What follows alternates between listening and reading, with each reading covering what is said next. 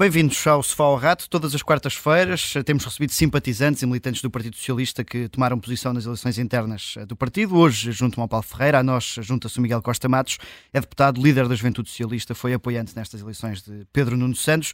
Bem-vindo. Começava, é incontornável, pela consoada que a Juventude Socialista nos presenteou este, este Natal. A JS comparou o PS ao bacalhau, um prato de confiança dos portugueses, e o PSD ao polvo. Uh, ao fim de oito anos, o PS não corre o risco de que os portugueses queiram trocar o prato principal? Em primeiro lugar, bom dia e, e boas festas a todos. Uh, eu penso que nós podemos estar orgulhosos do trabalho que temos feito ao longo dos últimos oito anos. A, a verdade é que as diferentes críticas que a direita nos tem vindo a acusar e a enfrentar uh, colidem com os factos. Nós vemos que, em termos do crescimento económico do nosso país, Uh, nós estamos a crescer 10 vezes mais do que crescíamos antes. Uh, falavam muito que íamos ser ultrapassados pela Roménia. Os últimos dados do INE demonstram que não fomos ultrapassados coisa nenhuma. O único país que nos ultrapassou foi a Polónia. Nós ultrapassámos a Espanha do ponto de vista do poder de compra das famílias. Uh, o PSD fala muito do, do país empobrecer. Mas a pobreza reduziu-se, há menos de 700 mil famílias na pobreza. O salário mínimo subiu, ok, com certeza, mas este não se tornou um país de pessoas com um salário mínimo. Há menos pessoas a ganhar o salário mínimo. O salário médio subiu 40%. E, portanto, eu acho que as pessoas, com certeza, que enfrentam as dificuldades, muitas, e sobretudo neste período natalício, o orçamento das famílias aperta e nós não podemos, não podemos pôr um filtro cor-de-rosa sobre o país. Agora, o que podemos dizer às pessoas é que connosco não tem que dar nenhum salto de fé. Connosco tem um fiel amigo, uh, que é o bacalhau. bacalhau.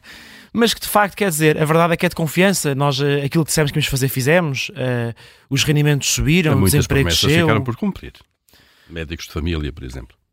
Com certeza encontramos algumas Obras dificuldades. Adiadas, eh, constantemente. Encontramos algumas dificuldades, é verdade, e podemos falar, podemos falar sobre elas. Mas uh, há uma coisa que, que nós, que os portugueses sabem, é que quando estiveram a segurança de não ver os seus rendimentos cortados, tiveram um empenho sério em conseguir que os serviços públicos melhorassem, nem sempre conseguimos. No SNS há claras dificuldades. Na habitação, fizemos medidas desde 2017, 2018, mas a verdade é que, por algum motivo, os proprietários privados não aderiram, por exemplo, ao programa de arrendamento acessível. Ok, mas nós também não fechamos os olhos a isso. E nós reconhecemos isso e fazemos mais medidas. Uh, e, portanto, isto é uma escolha entre, por um lado, aqueles que têm credibilidade para dizer que fizeram e aqueles que não têm credibilidade porque a última vez que lá estiveram incumpriram com todos os compromissos eleitorais que apresentaram, sobretudo sobre o rendimento das pessoas e também Acha qual que é que são é comparáveis os contextos? E, uh, o contexto da governação de PSD-CDS uh, com a Troika e o contexto da governação desde 2015 de PS. Obviamente são diferentes, todos os contextos são diferentes. Seria pouco honesto dizer que eram iguais. aquilo que é importante recordar é que por um lado, na altura, Pedro Passos Coelho dizia que tinha as contas feitas. Agora Luís Montenegro também diz que tem as contas feitas. E depois vai saber e as contas afinal mudam, afinal surgem outras prioridades. Depois, quando chegou a altura de tomar várias das decisões importantes ao longo destes oito anos de governação, o PS também teve a oportunidade de dizer aquilo que vinha.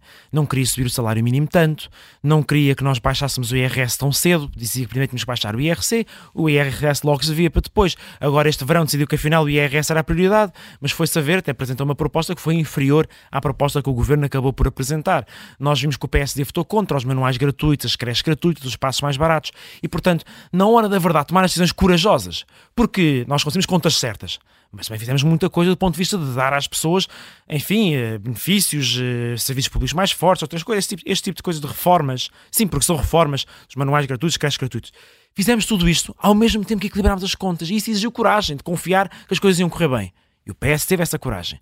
O PSD, na hora da verdade, acobardava-se sempre. E este é o problema com o PSD, as pessoas ficam sempre para depois. E connosco não, pessoas estão a prioridade. Uh, Pedro Nuno Santos está, uh, quer desacelerar ou equilibrar, como ele diz, esse ritmo de redução da dívida. Uh, pode estar a ser imprudente, tendo em conta essa importância das contas certas?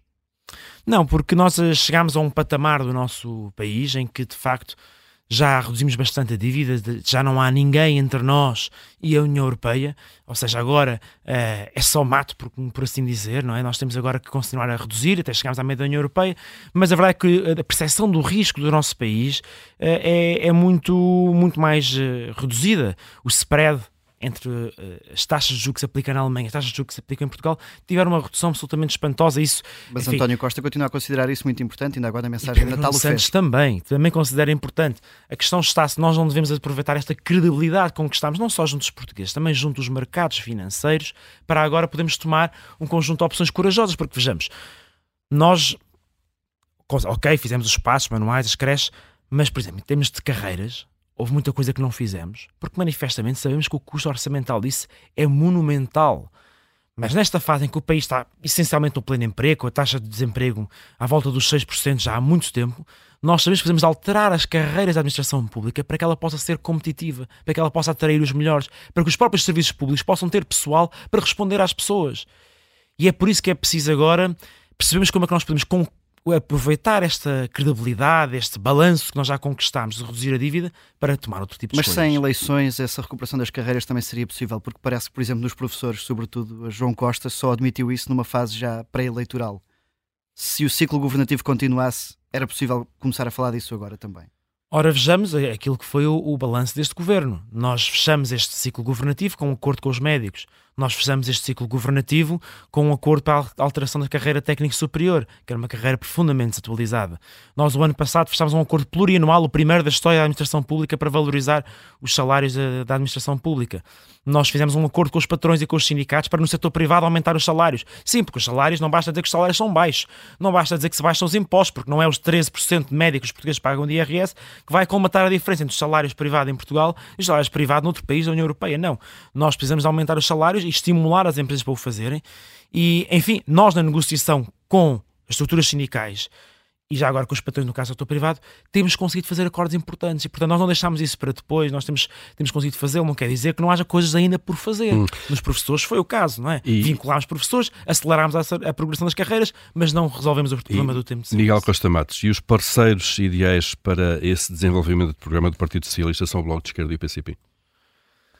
Os parceiros ideais são os portugueses, em primeiro lugar, que nos têm que dar confiança Mas depois nas há, eleições. Há ter maioria, uh, uma maioria, ou pelo menos uh, um número de deputados suficiente para apoiar essas propostas no Parlamento. Sim, se nós não tivermos maioria no Parlamento, tal como já fizemos no passado, devemos procurar aqueles parceiros que se alinhem mais connosco do ponto de vista da visão da aposta nos serviços públicos, universais e, e Claramente, quem alinha mais nessa visão é o Bloco de Esquerda e o PCP aquilo que foi a experiência que tivemos ao longo de seis anos de governação não só foi positiva para o país do ponto de vista do crescimento, da redução das desigualdades, foi positiva para o próprio Partido Socialista, que mereceu uma confiança como não tinha tido até então, justamente porque seguiu esse caminho de diálogo com os partidos à sua esquerda e, portanto, tanto do ponto de vista do país como do próprio do ponto de vista dos eleitores do Partido Socialista, nós estamos descansados que essa é uma opção uh, que faz sentido uh, para nós uh, e que pode dar boas condições de estabilidade para o país. E, e pegando nisso agora e regressando um pouco à, àquela publicação bem humorada da, da, da, da JS sobre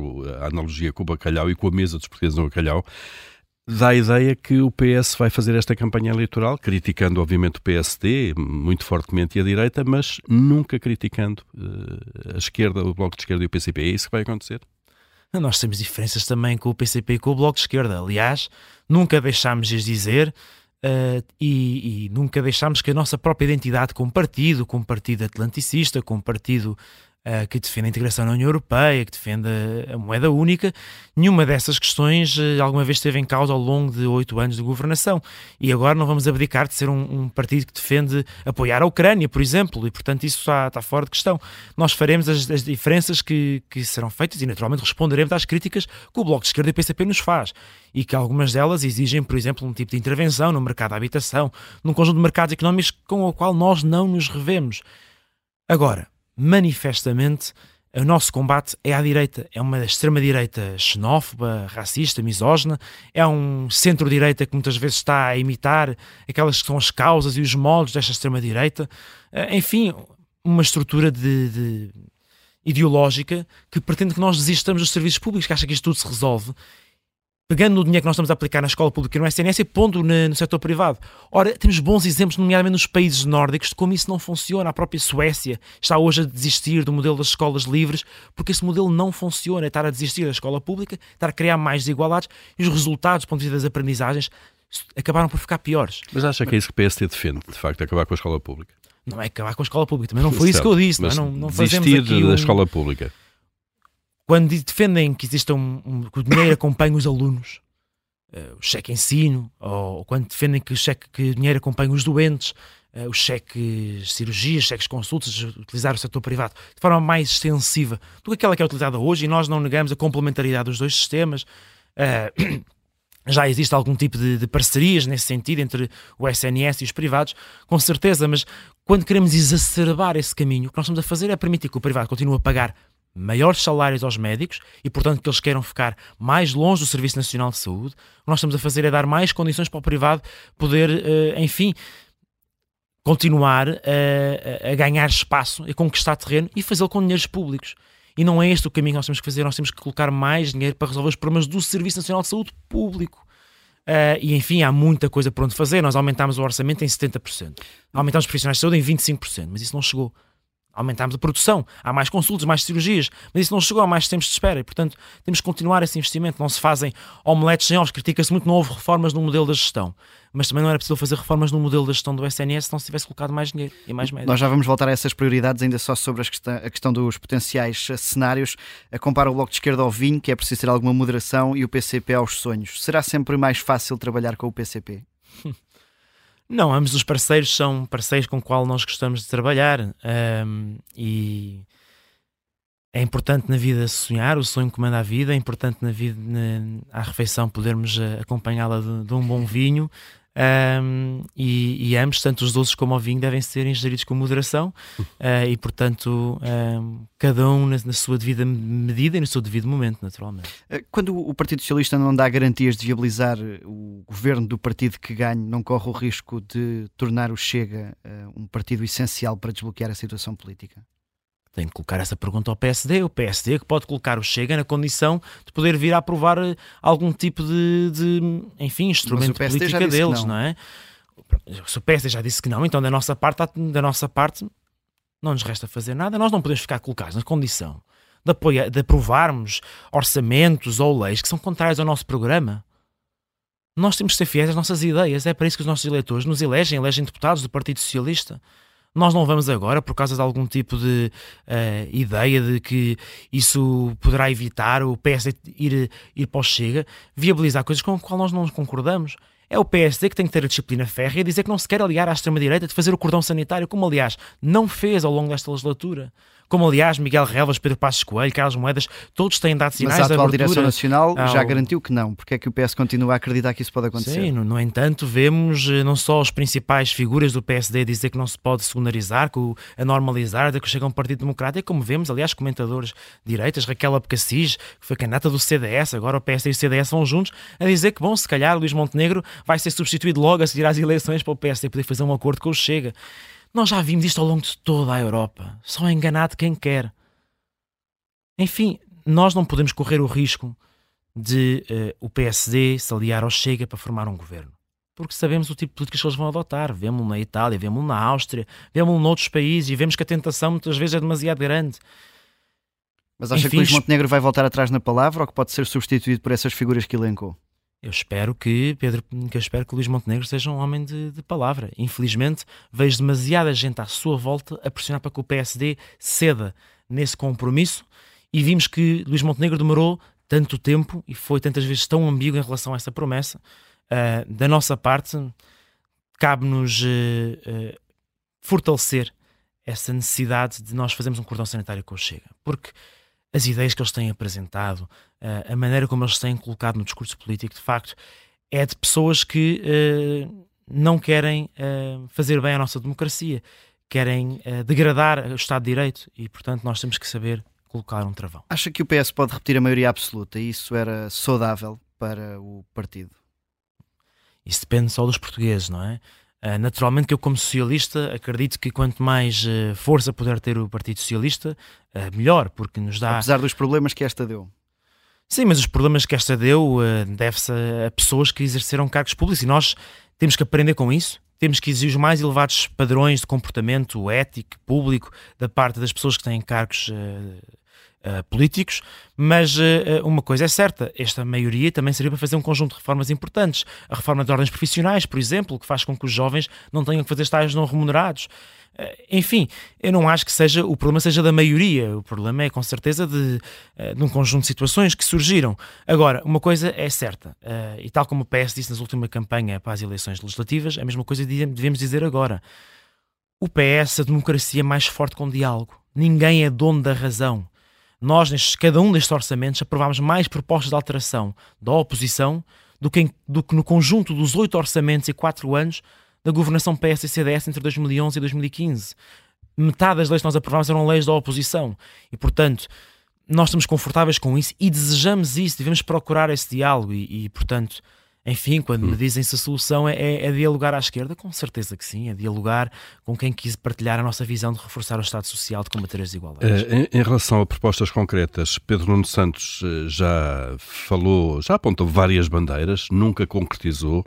Quando é que e por que área é que Pedro Nuno Santos e o PS devem começar a apresentar propostas concretas eh, para um eventual futuro governo do PS?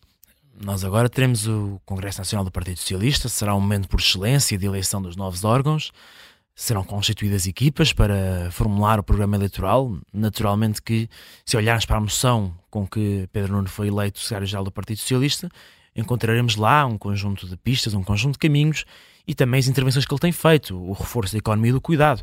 Nós não podemos achar que podemos continuar a ter um país a envelhecer e não tratarmos as pessoas que cuidam dos nossos mais velhos uh, desta maneira. A mesma coisa uh, com os professores, de tratar melhor os professores. Uh, nós temos que encarar a questão dos salários como um todo no nosso país com uma situação dramática. Públicos e privados. Públicos e privados porque neste momento ganha-se mais lá fora como empregado, mas do que como engenheiro. E como é que se resolve isso? Isso é um dos temas importantes da economia portuguesa, como sabemos. Sim, como é, é absolutamente decisivo para que o nosso país possa crescer mais e é absolutamente decisivo para que o nosso país consiga mudar o seu tecido económico para ter um, enfim, setores mais qualificados, maior valor acrescentado. Como é que isso se faz? Começa-se desde logo com o acordo que já se assinou. É preciso alargar estes instrumentos para que eles possam chegar a mais pessoas. Uh, já tem chegado, o incentivo à valorização salarial chegou a cerca de meio milhão de pessoas neste último ano. Temos que fazer com que ele chegue a mais pessoas. Uh, não podemos achar que é a banana da varinha mágica do IRS que isso vai lá. Nós temos que baixar o IRS, temos o feito, mas uh, é preciso chegar mais longe. e é preciso, de facto, acelerar a transformação da nossa economia, inclusive os setores tradicionais, para que eles possam contratar jovens qualificados. Nós temos empresas muito pequenas, com gestores de outra geração. E se nós injetarmos jovens, talento, qualificações, inovação nestas empresas, se conseguimos que elas se consolidem e ganhem escala, vamos poder exportar mais, inovar mais e, portanto, ter melhores empregos.